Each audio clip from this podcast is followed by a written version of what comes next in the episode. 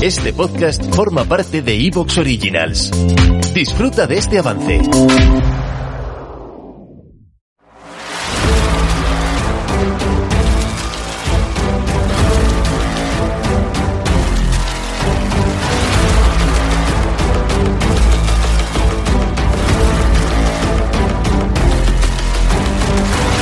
Bienvenidos al podcast Técnica Fórmula 1.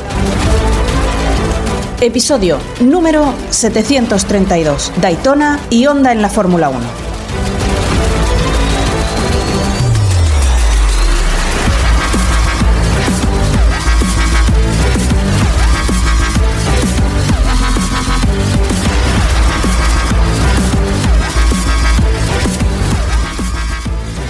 Bienvenidos al podcast Técnica Fórmula 1.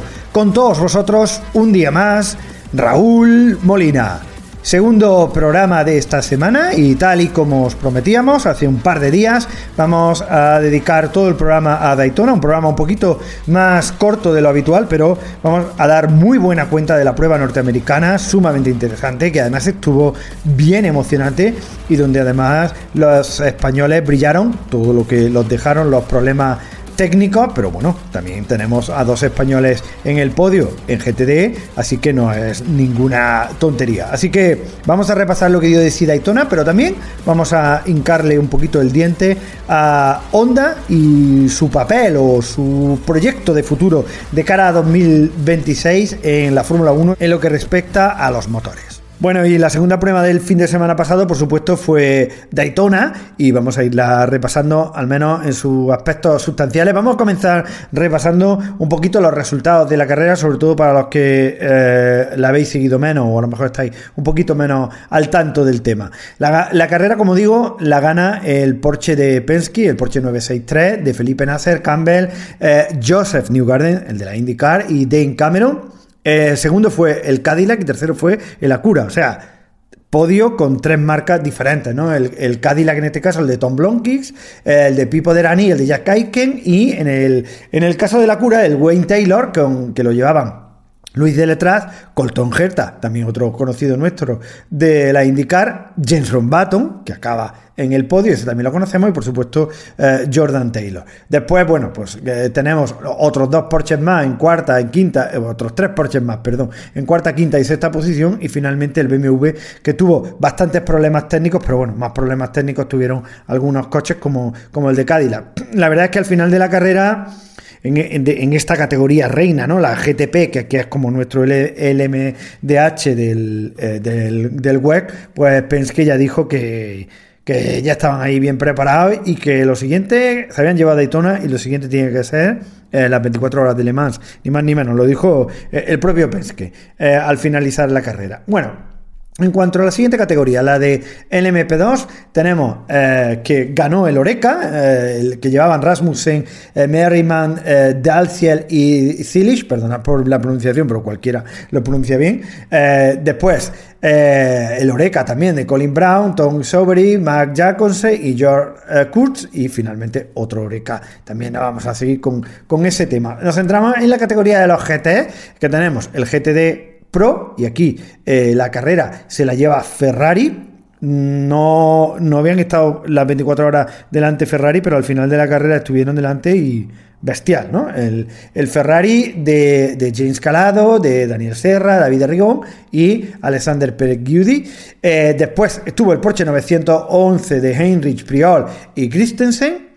Y eh, el tercero también, eh, bueno, en este caso fue el BMW M4 G3, ¿vale? O sea que, bueno, tenemos también ahí a tres marcas. Sorprendente, el GTD en GTD Pro Ferrari, cómo sacó cabeza, aprovechó la fiabilidad, sobre todo el equipo Risi eh, Competizioni, y, bueno, y acabaron llevándose las 24 horas de Daytona, ni más ni menos. Y después tenemos en la categoría GTD, que al principio del primer programa yo solo hablé de Albert Costa, error mío, ¿eh? en GTD tenemos a dos españoles en el podio. Eh, la categoría la gana el, Mercedes eh, AMG de Daniel Moran, Ward, Ellis y Donje. El segundo fue el Ferrari 296 de Miguel Molina, de Cocholino, de Man y de Erio. Y el tercero fue también el, Ferrari 296 de Albert, Albert Costa, Alessandro Balsán, eh, como se diga, y Manny Franco. O sea que al final tuvimos en Daytona dos españoles en, el podio, en la categoría de GT, genial. Y, y bueno, ya os digo, Juncadella y Antonio García eh, con el Chevrolet iban a por todas, pero los problemas técnicos se cebaron en ellos, así que poco más que, que pudo hacer, igual que en el caso de Palou, que, evidentemente el coche de, de Palou, el Cadillac, donde estaba también Scott Dixon, tuvo unos problemas técnicos bestiales, se paró en pista, provocó un full course yellow y adiós muy bueno. Y se acabó la carrera eh, para ellos. Eh, Raimón, a ver, ¿qué te pareció la carrera, la emoción, el espectáculo un poquito vivido en estas 24 horas de Daytona? Bueno, fue una carrera mm, muy emocionante porque, o sea, a media carrera estaban siete coches en la misma vuelta. Vaya, vaya. Eh, y al final estaban pues cinco coches prácticamente en la misma vuelta y tal. Eh, lo que pasa es que, a ver, las, carreras de resistencia, sobre todo Daytona, son un poco falsas. En el, sí, en el sentido de que hay tantas neutralizaciones mm, obligadas que, mm, que impiden, impiden que alguien se destaque, se vaya y tal. Lo cual es, es muy bonito para, mm, para la emoción pero desde luego eh, yo no conté cuánto tiempo estuvieron neutralizados, pero pasó de las cuatro horas. O sea, que, que, es brutal. Nunca cuatro horas juntas, ¿eh? pero en, tal. Ya en la primera hora, de la primera hora ya prácticamente solo, solo, solo se corrieron 25 minutos. Ya ves tú. ¿Eh? Pero claro, es cuando tú metes 60 coches, bueno, 58, en un circuito tan corto como Daytona, con unas prestaciones tan diferentes entre los GTs y los GTP, lo que pasa es que hay negociaciones por huevos. Claro. O sea, no, no, hay otra cosa.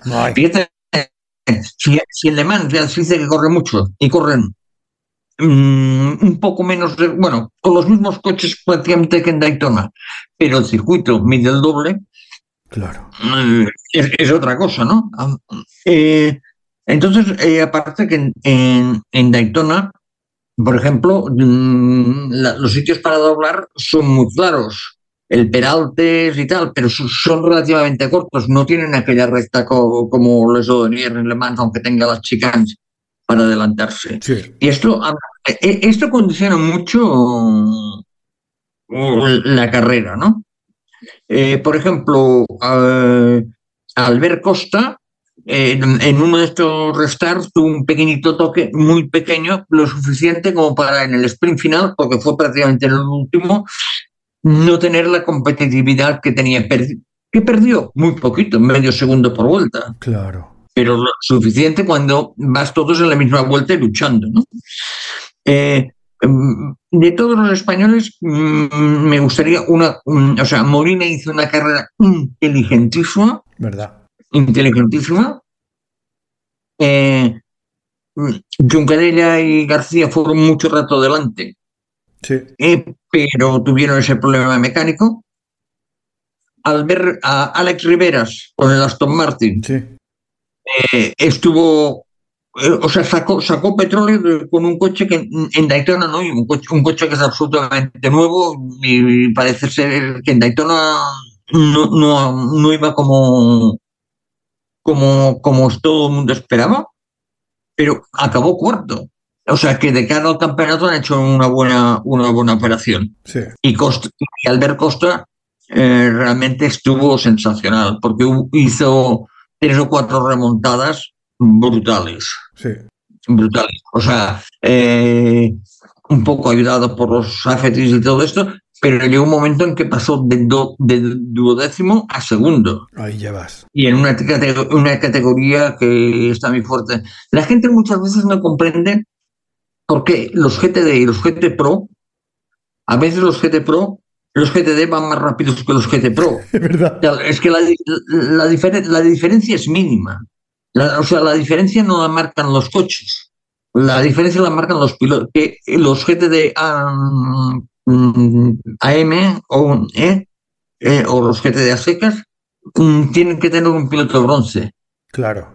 Entonces, ese piloto lleva otro ritmo, pero realmente mm, se limita a pilotar lo más justo y en los momentos donde pues puede mm, puede perder menos tiempo, ¿no? y después son los otros los que se encargan de, de nivelar. ¿Qué pasa? A la que un oficial que van por la victoria, de verdad, un GT de pro, tiene el mínimo problema, pues se encuentra con los otros que están allí y realmente incluyeron. Mira, la de Pro, eh, por ejemplo, lo que decíamos del tráfico, el coche favorito que era el Lexus, se acabó una tercera vuelta. Ya te digo. ¿Te está gustando lo que escuchas?